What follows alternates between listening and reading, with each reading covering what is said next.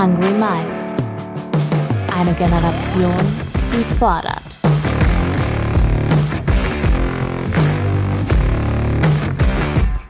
Mit und von Ronja Ebeling.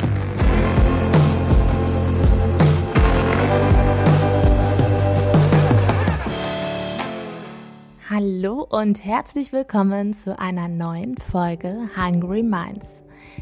In Zukunft wäre es sinnvoll, eine Stadt zu bauen oder einen Ort zu schaffen, nur für Maskenverweigerer und ungeimpfte. So können sie friedlich aus der Gesellschaft ausgeschlossen werden. Dieses Zitat soll laut einem Facebook-Post von Markus Söder stammen. Und auf Instagram wurde behauptet, die Bundeswehr habe 65.000 Bierdosen aus Afghanistan ausgeflogen, anstatt Menschen zu evakuieren. Beide Behauptungen, die so in den sozialen Netzwerken stattgefunden haben, sind falsch. Sie wurden gestreut, um Menschen zu verwirren, um Menschen gegeneinander aufzubringen. Über dieses Phänomen Fake News und Desinformationen möchte ich heute sprechen. Und zwar mit dem Journalisten Till Eckert, der für das Recherchenetzwerk Korrektiv arbeitet und täglich Texte, Sprachnachrichten, Bilder und Videos, die im Internet kursieren, auf Richtigkeit und Echtheit prüft.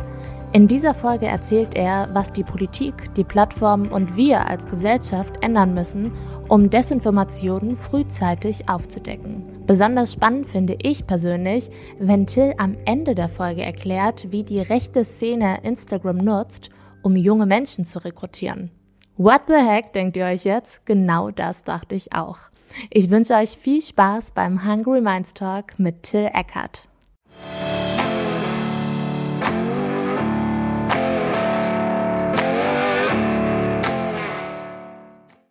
Vielen Dank, dass du heute da bist. Vielen Dank für die Einladung.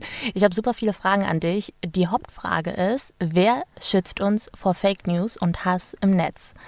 Sind es die Plattformen, die einen besseren Job machen müssen? Sind wir es, die Aussagen und Inhalte kritischer hinterfragen sollten? Oder ist es vielleicht auch die Politik?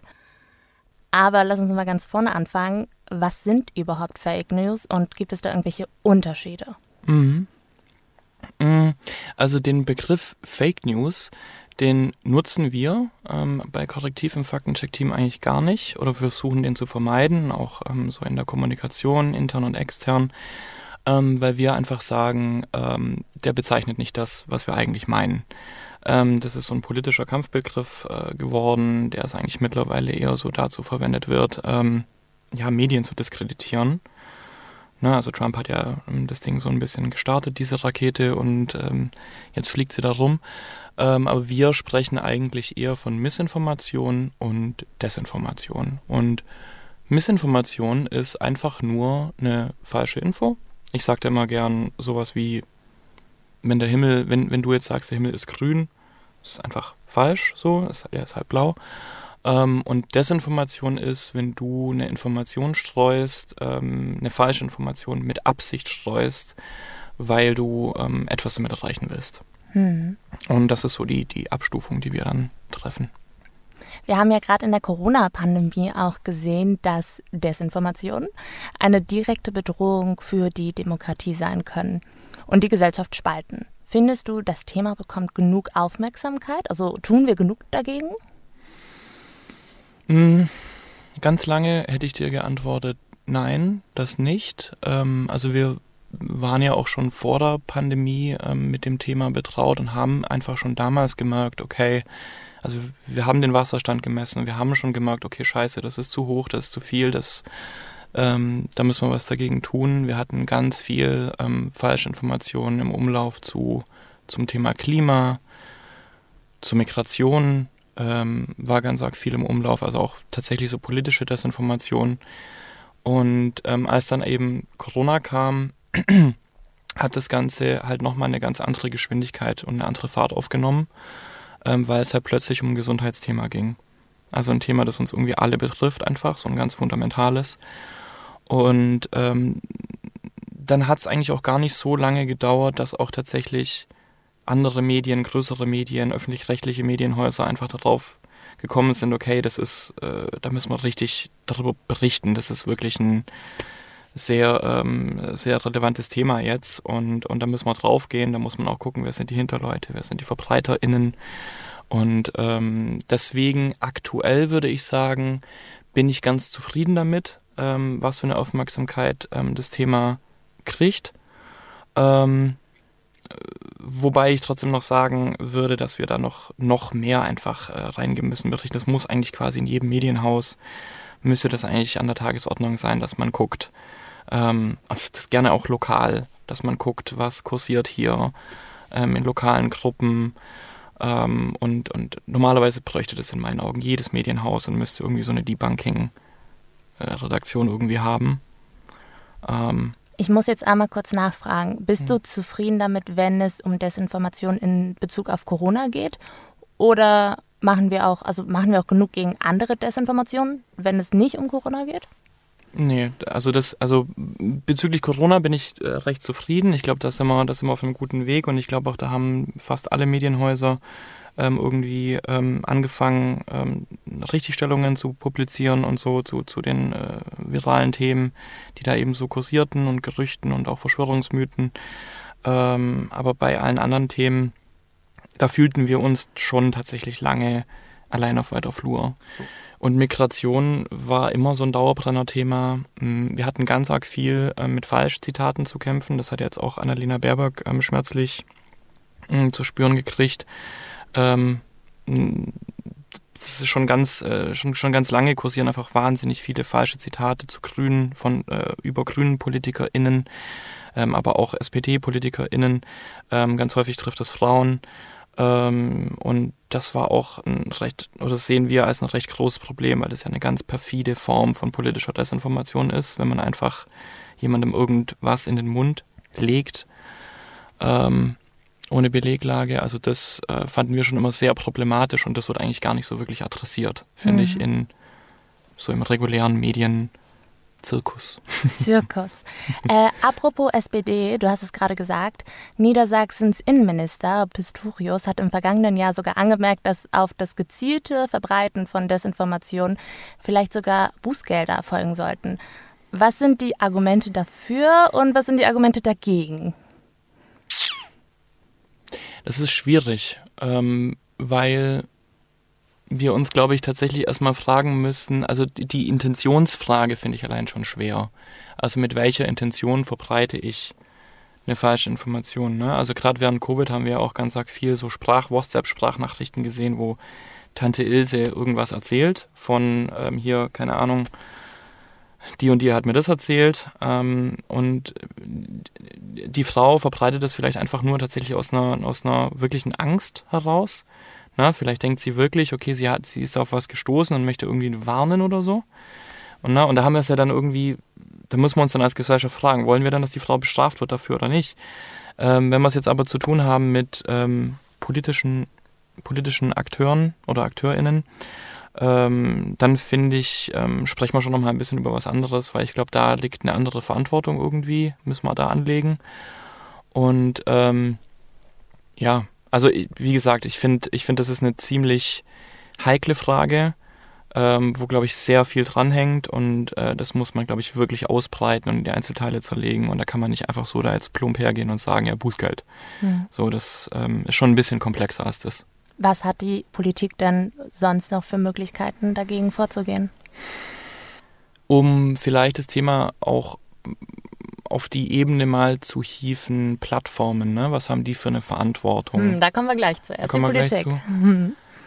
Gut, aber das, das wäre halt zum Beispiel etwas, wo, ähm, wo die Poli Politik, glaube ich, halt einfach ein bisschen ähm, mehr wirken müsste, Strafbarkeiten äh, mehr umsetzen im Netz, ne? also den digitalen Raum auch einfach mal ein bisschen mehr annehmen und wahrnehmen als tatsächlich öffentlichen Raum, in dem äh, Meinungen entstehen, in dem Meinungsbilder entstehen, in dem Communities entstehen ähm, und auch einfach stattfinden. Und ähm, ich glaube, da muss ähm, die Politik als Ganzes einfach nochmal ein bisschen mehr begreifen, was das eigentlich für ein tatsächliches Gewicht hat, was im Netz passiert.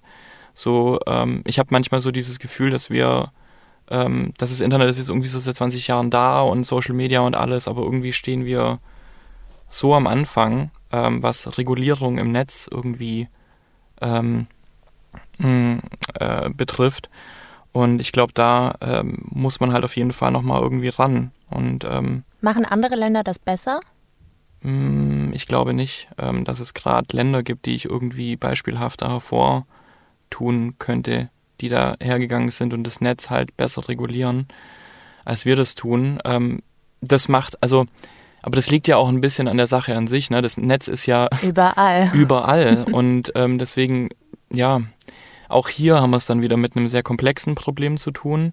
Aber ähm, ich bin immer so der Meinung, nur weil etwas komplex ist, äh, sollte man jetzt nicht hergehen und sagen, ja, das äh, so können wir jetzt nichts machen, sondern dann muss man uns halt hinsetzen und, und halt gucken, okay, wie, wie lösen wir das? Und ähm, jetzt haben wir in Deutschland eigentlich so in Sachen Netzpolitik schon eine gewisse Community, da gibt es schon eine gewisse auch aktivistische Community und auch eine, äh, einige PolitikerInnen, die sich tatsächlich recht gut mit dem Thema auskennen, die klagen aber auch vorne und hinten ähm, weil es für sie natürlich auch alles zu langsam geht. Ne? Da sind auch zu wenig Gelder drin. Wir haben kein richtiges Digitalministerium, was eigentlich ein Joke ist im Jahr 2021. Ähm, ja, und ähm, was die Politik dann vielleicht auch noch tun könnte, ähm, mal an, an, an Kultus rangehen, mal, mal fragen, wieso haben wir eigentlich jetzt ähm, im 21. Jahrhundert immer noch kein flächendeckendes Schulfach, das irgendwie äh, weiß ich nicht, Medienkunde, Internetkunde, weil das ist ja der Beginn der Kette, ne? also Media Literacy, dass Menschen verstehen, was, was ist eigentlich das Netz, ähm, wie funktioniert das, was sind die Wirkmechanismen von Social Media, was sind, wie funktionieren Medien, wie funktioniert Meinungsbildung. Ähm, da ist auch ganz viel, weiß ich nicht, das kann man, das kann man total schön, glaube ich, ähm, anreichern mit, mit, mit einfach mit so wahnsinnig vielem, aber das sind wir einfach noch nicht. Da stehen wir noch nicht. Hm. So und ähm, ja. Du musst mir das aber trotzdem nochmal erklären. Also, wenn jetzt eine Desinformation über meine Person oder über mein Unternehmen ähm, abgezielt wird, dann habe ich ja juristisch die Möglichkeit, dagegen vorzugehen. Das kommt drauf an. Wenn, ja, sag. Das kommt drauf an. Ähm, haben wir es mit übler Nachrede zum Beispiel zu tun? Also ähm, na, das muss dann schon mhm. im Rahmen des Strafparagraphen muss das dann sitzen, aber juristisch betrachtet, also rein juristisch betrachtet, ist eine Tatsachenbehauptung und eine Meinung erstmal das Gleiche. So, und dann muss man erstmal gucken, ist es eine Meinung? Und da kommen wir dann auch schon wieder in so, eine, in so ein schwieriges. Hm. Aber was ist, wenn es nicht um meine Person geht oder um mein Unternehmen, sondern wirklich um die Demokratie? Also wenn, wenn nicht auf eine gezielte Person abge, um, abgeschossen wird, sondern auf uns alle irgendwie. Ja. Ja. Wir haben da keine Möglichkeiten. Da gibt es aktuell ähm, in meinen Augen oder in unserem Verständnis auch ähm, gerade noch nicht so viel, das da passiert in der Richtung. Ähm, die Bundesregierung, da gab es jetzt auch kürzlich eine Pressekonferenz dazu, ähm, wo dann auch das Seehofer mit dabei war ähm, und vom BSI war jemand dabei und vom äh, Verfassungsschutz. Und da ging es genau um diese Themen. Ähm, und wir recherchieren da gerade eben aktuell auch dazu, aber wir stellen eben fest, dass es dann der Regierung doch eher um Cyber Security geht und um so, so Cyberangriffe und so, als um den tatsächlichen Effekt von Desinformation auf eine Gesellschaft. Woran liegt das? Weil Cyberangriffe haben ja ganz schnell den, den Effekt, dass entweder zum Beispiel eine Partei oder zum Beispiel ein Unternehmen geschädigt wird und da, dass hm. dadurch halt auch enorme Geldsummen gefordert werden können. Ja. Geht es darum? Geht es ums Geld? Es geht ums Geld. Ja. Was soll ich sagen? Da, da sind wir immer recht schnell dabei. Hm. Wenn du unserer Politik eine Schulnote für dieses Fach Puh. Geben müsstest, welche wäre das? Ich will nicht ganz unfair sein, weil es immerhin ein paar Leute gibt, ähm, die im Parlament sitzen und, und da versuchen, dran zu arbeiten, aber es ist auf jeden Fall mangelhaft. Das ist ähm, immer. Eine 5. Wow, okay. Kommen wir mal zu den Plattformen. Du hast es gerade schon angesprochen. Denn um Fake News aufzuklären, ist natürlich die Zusammenarbeit mit Plattformen essentiell. Ähm, in einem anderen Podcast hast du mal gesagt, dass es mehr Desinformation auf Facebook, eine Plattform, die ja eher ältere Leute anspricht, als auf Instagram gebe. Kann man daraus schließen, dass ältere Leute ähm, ja, zugänglicher sind für Desinformation oder wäre das falsch? Kann man das so einfach sagen? Hm. Ich würde es nicht so sagen. Mhm. Ich weiß es nicht. Ich, ich, ähm, ich glaube, dass grundsätzlich erstmal alle Menschen ähm, im Grundsatz empfänglich äh, für Falschinformationen sind, wenn sie nicht auf irgendeine Art und Weise geschult worden sind oder, oder überhaupt erst sich mal mit dem Thema beschäftigt haben. Dass es da Menschen gibt oder dass es da eben irgendwelche AkteurInnen gibt, die versuchen, das Stimmungsbild zu manipulieren oder dich zu manipulieren oder was auch immer. Das ist, ich glaube, erstmal ist da prinzipiell jeder Mensch empfänglich. Ähm, aber ja, vielleicht lässt sich da so eine gewisse, was ist das, eine Korrelation? Weiß ich jetzt gerade nicht. Kausalität, Korrelation. Ah, müssen wir nochmal nachschauen. Vielleicht nicht so ganz von der, von der Hand weisen, ähm, weil, ähm, ja, keine Ahnung, das sind dann vielleicht schon oft Menschen, die halt ähm, sich abgestoßen fühlen oder halt nicht mehr so ganz als Teil der Gesellschaft fühlen. Vielleicht sind das dann oft ältere Menschen. Ähm, das, kann, das kann schon sein, ähm, aber ich denke, wissenschaftliche Studien bräuchte es dann erstmal dazu, bevor wir da eine richtige Antwort geben können. Hm. Aber woran liegt es dann, dass Facebook ähm, ja so eine Plattform für Desinformation ist? Gut, ich meine, wir müssen, wir müssen uns ja auch die Struktur von Facebook mal anschauen. Wir haben da jetzt wie viele Milliarden Leute? Ähm, die da auf Facebook sich tummeln nach wie vor, also fast die Hälfte der Weltbevölkerung. Ähm, und allein schon die Masse, finde ich, lässt so ein bisschen drauf schließen, okay, natürlich, weil da so viele Menschen sind und weil, weil die Plattform eben so von so vielen Menschen genutzt wird, äh, kursiert da eben viel. Ähm, und da ist halt eben so dieser, und Facebook war ja schon immer angelegt als dieser Austauschplatz, auch als dieser Meinungsaustauschplatz. Und ähm, was ja eigentlich auch eine tolle Idee ist. So im, im, im Grundsatz, im Grundsatz ja eigentlich eine schöne Idee, aber ganz generell Internet eine tolle Idee ist. Aber wir haben es ein bisschen entgleisen lassen. Ein bisschen ist äh, da noch viel zu euphemistisch. Ähm, sehr entgleisen lassen und wenn wir da nicht so langsam mal wirklich gucken und das ganze Ding richtig aufarbeiten, dann ähm, ja, dann fällt uns das auf die Füße. Wollen Plattformen das denn? Das ist ein bisschen so, wie wenn du, wie wenn du Coca-Cola fragen würdest, ob sie jetzt ähm, aufhören wollen, ihr Getränk zu verkaufen, ne? ihr, ihr Zucker. Äh, das Getränk. Ding ist ja, wenn ich zum Beispiel eine Fake News, äh, Entschuldigung, Desinformation auf Facebook lese hm. und die mich erstmal auch vielleicht emotional triggert und ich mich, ähm, die sehr persönlich vielleicht auch auf mich, beziehungsweise meine, vielleicht auch meine Altersgruppe oder was auch immer zugeschnitten ist, dann lese ich ja Kommentare und dann will ich mehr dazu wissen. Und dann erhöht sich ja meine Engagementzeit und davon profitiert ja tatsächlich total die Plattform. Ja, das D ist ein Hebel. Also eigentlich müsste man genau mit dem Gedankengang hingehen. Man müsste sagen, die Plattformen ähm, verdienen ja Kohle mit den Daten, die wir da quasi ähm, kre kreieren ähm, auf der Plattform mit allen unseren Likes, mit all unseren Reaktionen, mit all dem. Und es ist einfach ein kapitalistisches Unternehmen. Und eigentlich müsste man ja dann auch eine kapitalistische Lösung dafür finden. Oder beziehungsweise nicht eine kapitalistische Lösung, sondern eine, eine Lösung, die dann halt eben genau an diese Wurzel geht, nämlich ans Geld. Mhm. So, ich habe ich war im Gespräch mit Leuten aus dem Digitalausschuss und ich habe die gefragt, was, über was diskutiert ihr da eigentlich? So habt ihr zum Beispiel euch schon mal überlegt, äh, Steuern zu erheben ähm, für die Daten, die Facebook erhebt. Mhm. Ne? Also ähm, einfach da mal eine, eine Steuer draufzusetzen, um einfach mal denen zu zeigen, hey, ihr könnt nicht einfach, einfach so Daten erheben und ähm, Was war die Reaktion? Ja, nö, diskutieren wir nicht. Und dann denke ich mir so, okay, wenn das ist der Status quo der Diskussionslandschaft aktuell im Digitalausschuss des Deutschen Bundestags. So, wo ich mir dann so denke, we have a long way to go. Ja, also und wie ging dieses Gespräch weiter? Ja, gut, da ging es dann noch um Netz.de, ja, wir machen ja das.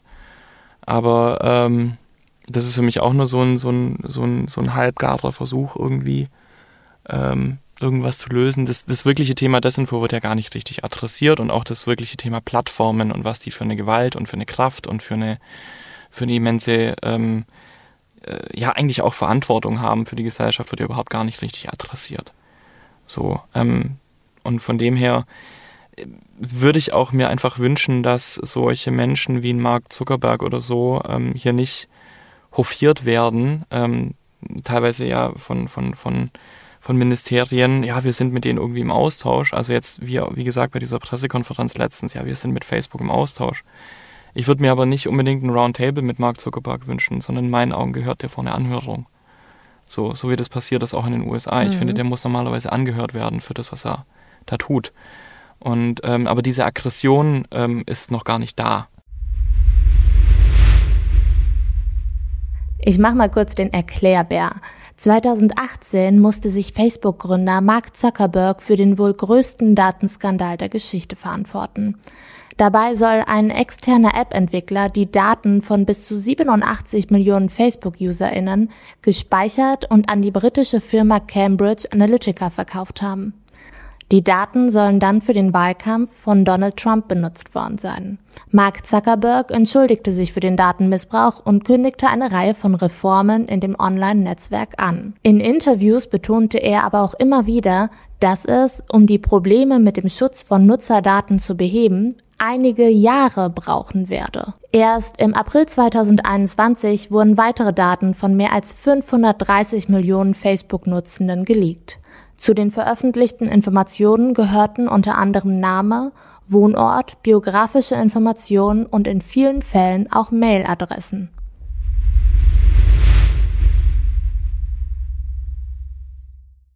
Wenn wir weiter über das Thema Plattform sprechen. Instagram gehört ja zu Facebook, aber da gibt es nicht so viele Desinformationen wie auf Facebook. Macht denn Instagram irgendwas besser als Facebook, was den Umgang mit Desinformationen angeht? Hm. Andere Nutzerbasis vielleicht.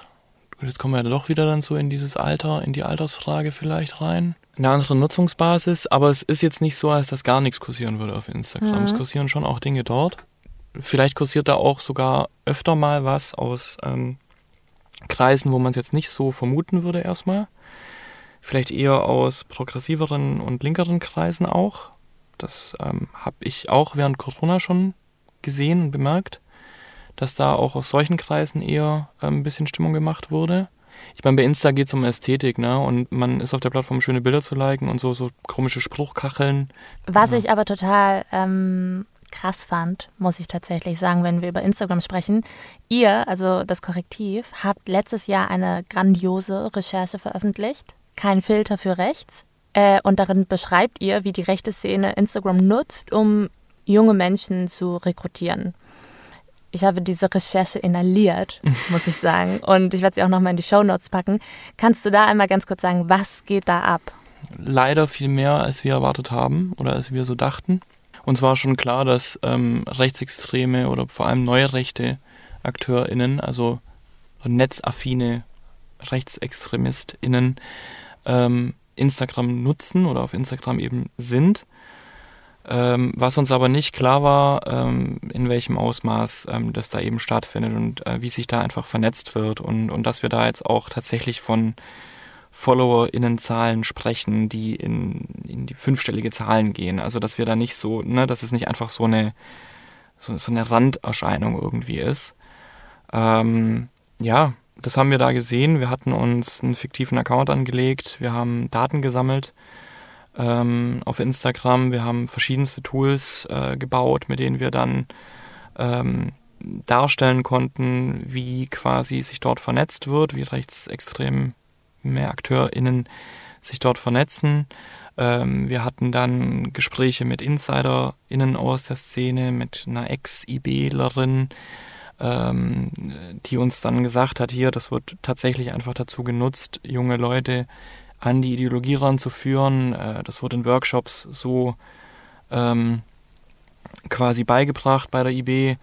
Äh, da wird versucht, über, na, wenn jemand auf eine Story reagiert oder so, ähm, wird versucht, dann die Menschen zu einem Treffen zu bewegen, die jungen Menschen, um sie dann quasi in die Organisation reinzuholen, gerade bei der IB. Und das war natürlich schon alles so ziemlich shocking shocking Dinge für uns. Kannst du einmal sagen, was die IB ist, wofür es, wofür hm, es steht? Sorry. Ähm, die sogenannte Identitäre Bewegung, das ist eine rechtsextreme Kleinstgruppe. Das ist wichtig, das so zu sagen, weil ähm, sie einfach nur deswegen so, ähm, so groß wirkt, weil sie eben das Netz so gut verstanden hatten, weil sie sich eben so gut darzustellen weiß. Aber wir reden immer noch von einer Kleinstgruppe, die mit ganz, ganz arg wenigen Menschen, also wenige Tausende würde ich sagen, ähm, ähm, da eben agiert. Nichtsdestotrotz, ähm, jetzt hat man es ja gerade schon die ganze Zeit über ähm, die Verantwortung von Plattformen und überhaupt und wie, wie wirkmächtig sowas eben werden kann und sein kann. Sie verstehen das Netz eben sehr gut und ähm, eben auch Instagram sehr gut verstanden. Ähm, junge Frauen vorangestellt oder ähm, so, ähm, die dann eben fürs schöne Bild verantwortlich sind, wie uns äh, eine Expertin gesagt hat. Familienbilder. Familienbilder, Tradition, Bach, Backen, Kochen, Kinder machen ne, so diese ganzen traditionellen Bilder irgendwie da so pushen. Das war für uns ziemlich eye-opening, weil wir natürlich auch immer so dachten, ja, Insta ja, ist halt diese bunte Welt, ne? Da siehst du deine Katzen, deine, deine Katzenvideos, da siehst du dein, deine Kochdinger, da zeigen, machen die Leute ihre Reisefotos und Videos, taggen sich irgendwie in Restaurants oder was auch immer. Und dann gibt es aber halt eine ganz andere Welt und die ist halt nur wenige Klicks entfernt. Und die wissen auch noch ganz clever, die Hashtags zu nutzen, und wollen da im großen Stil Menschen an die Ideologie ranführen. Hm. Ähm, ich habe mich gefragt, in der Recherche thematisiert ihr auch ein Foto eines Babys. Das liegt in so einem Bett und neben dem Baby liegt ein Sonnenrad.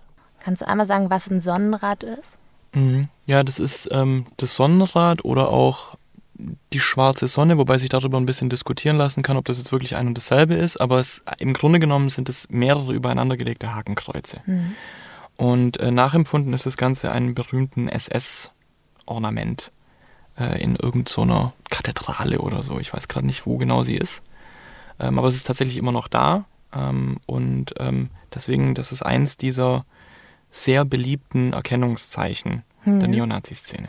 Und dieses Sonnenrad liegt quasi als Holzspielzeug neben dem Baby in diesem Kinderbett. Und ich frage mich halt, wie kann es denn sein, dass Instagram zum Beispiel die weibliche Brust erkennt, beziehungsweise weibliche Brustwarzen, aber solche Symbole nicht checkt. Also wenn ich jetzt irgendwelche Fotos hochladen würde, es wäre direkt offline wahrscheinlich.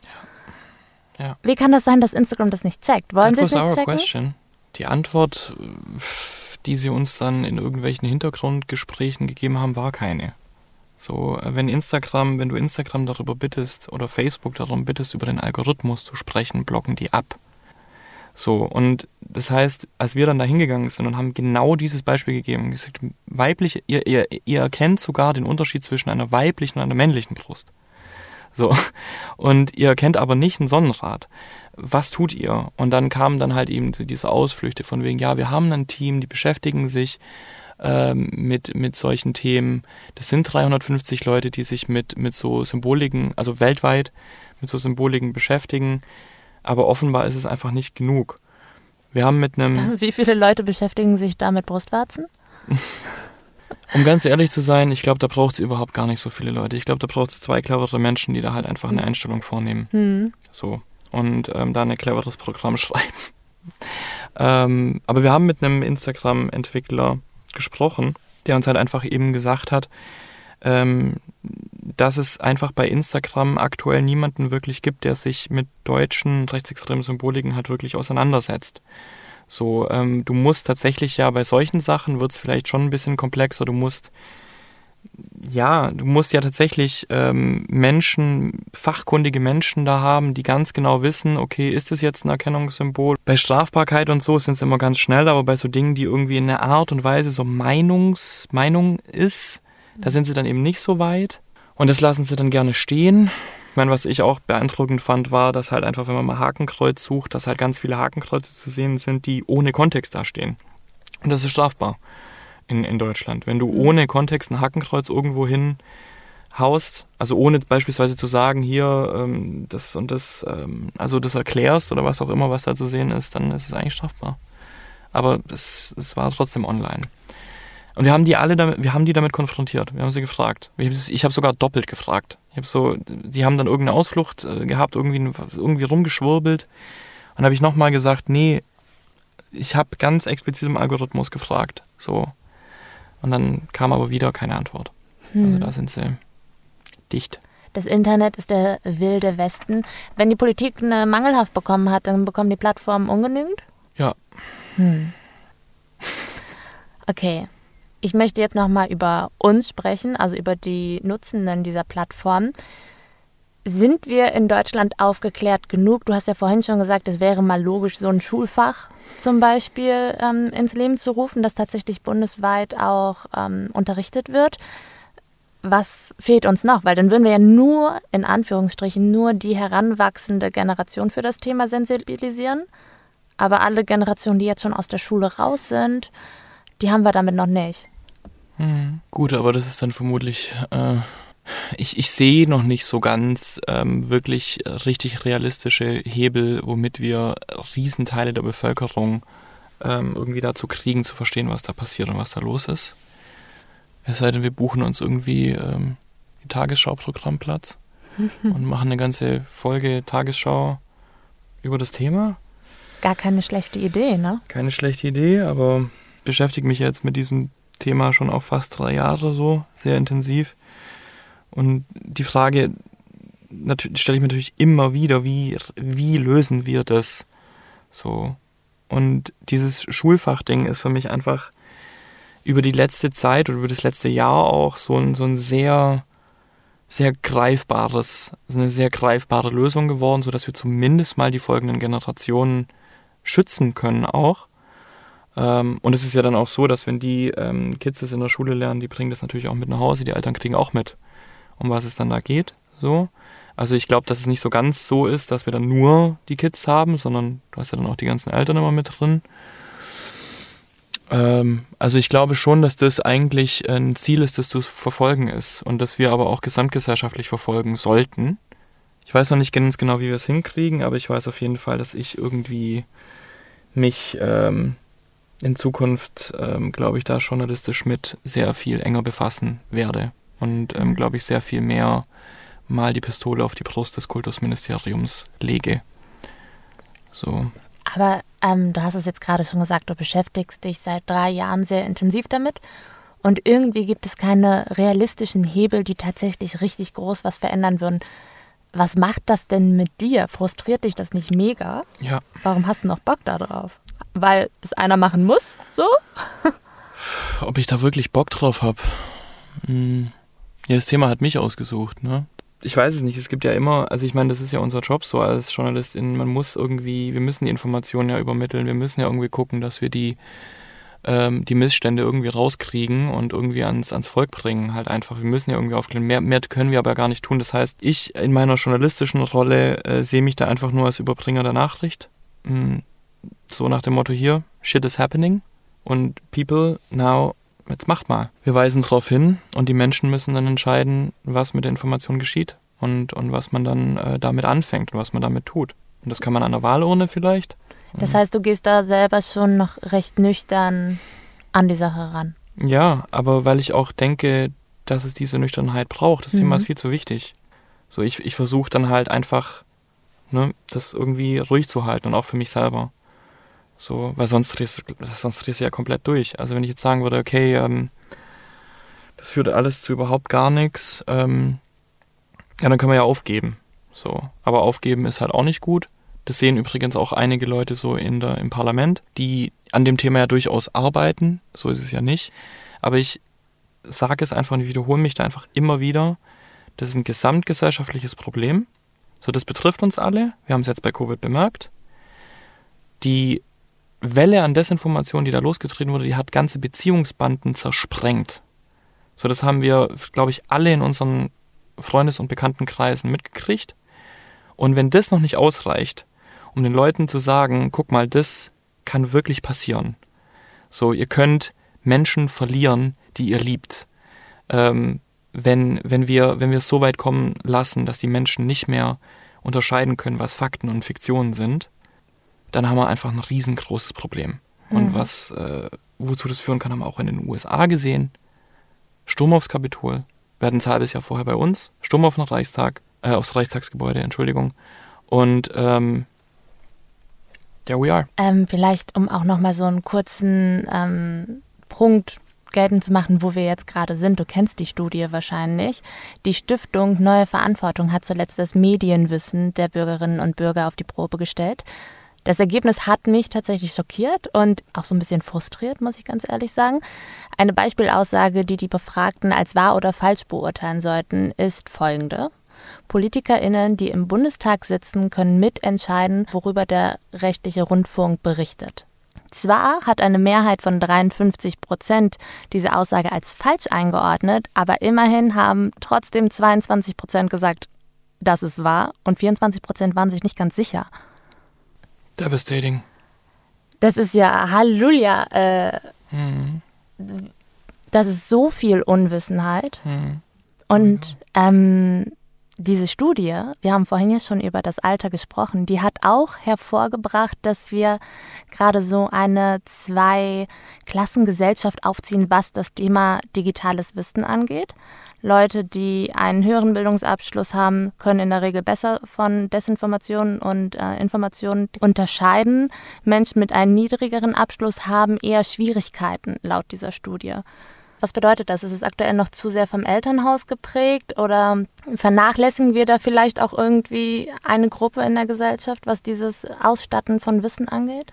Ich denke, zu den, bei den Themen hm, kommt es, glaube ich, schon wirklich sehr, sehr stark darauf an, wo du aufwächst und in welcher Peer Group du ähm, groß wirst. Gut, Schul, Schule, Schulbildung ich weiß gar nicht, was für eine große Rolle das jetzt gerade dazu spielt, weil wie gesagt, da wird es ja gar nicht so wirklich beigebracht, aber ähm, die, die Fähigkeit, komplexe Zusammenhänge zu verstehen und so ähm, mhm. ist ja vermutlich oder ich hoffe, ich lehne mich damit jetzt einfach nicht so weit aus dem Fenster. Ich, ich weiß, um Gottes Willen, ich habe selber kein Abitur und, und nix und nie studiert.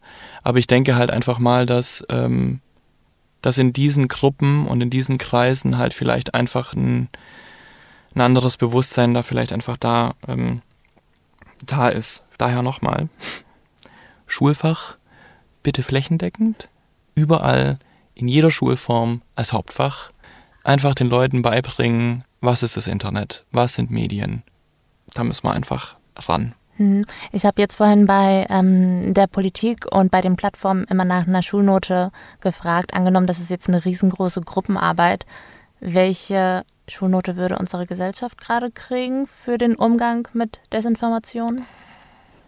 Zwischen 4 und 5. 4,5. 4,5, sehr. Das wird ja dann die aufgerundet, dann leider die 5. Ah. Nee, wir, machen wir eine 4.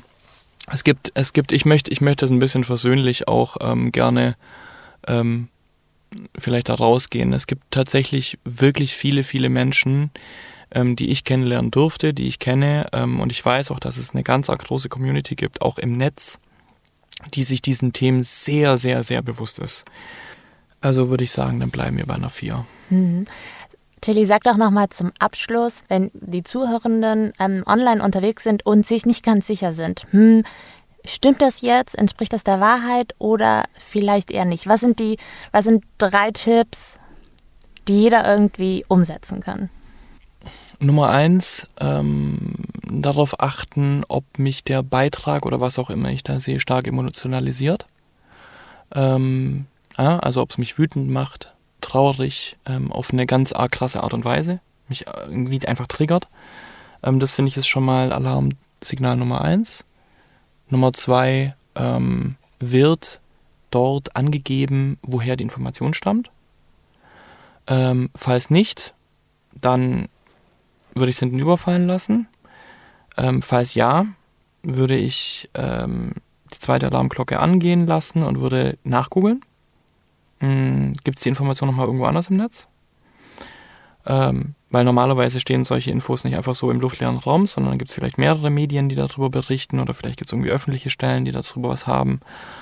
Und drittens, ähm, muss man einfach so sagen, ist, ist der Beitrag dilettantisch erstellt. Ähm, und mit dilettantisch meine ich, sind da Rechtschreibfehler drin. Bei Videos sind die schlecht geschnitten. Ähm, bei Bildern sind die schlecht komponiert. Ähm, weil in aller Regel, ich möchte jetzt die Medien auch nicht zu sehr loben, aber in aller Regel ähm, seriöse Medienhäuser schon verstehen, äh, wie man mit Sprache umgeht. Das sollten sie zumindest. Ähm, und äh, da keine unbedingt Rechtschreibfehler raushauen. Da gibt es mehrere Prüfungen in aller Regel. Das wäre dann so, glaube ich, der dritte Punkt, wo man darauf achten sollte. Hm. Und jetzt, wo du gerade Bilder gesagt hast, vielleicht auch einfach mal bei Google die äh, Rückwärtssuche anstellen. Einfach mal die Rückwärtssuche ähm, verwenden. Genau. Die ist gut. Die ist super. äh, und wenn man sich auch nicht sicher ist, dann kann man auch einfach mal die Website vom Korrektiv checken, denn dort checken sie News oder beziehungsweise Meldungen auf Richtigkeit. Äh, hau ich auch nochmal in die Show Notes. Till, es war mir ein Fest. Vielen Dank. Ebenso, vielen Dank. Ähm, ich bin gespannt, was ihr über die Folge denkt. Schreibt gerne eure Meinung unter meinen letzten Post bei Instagram, bei LinkedIn. Besucht auch mal den Till und das Korrektiv. Und ja, ich freue mich auch über eine sweete Bewertung. Bis bald!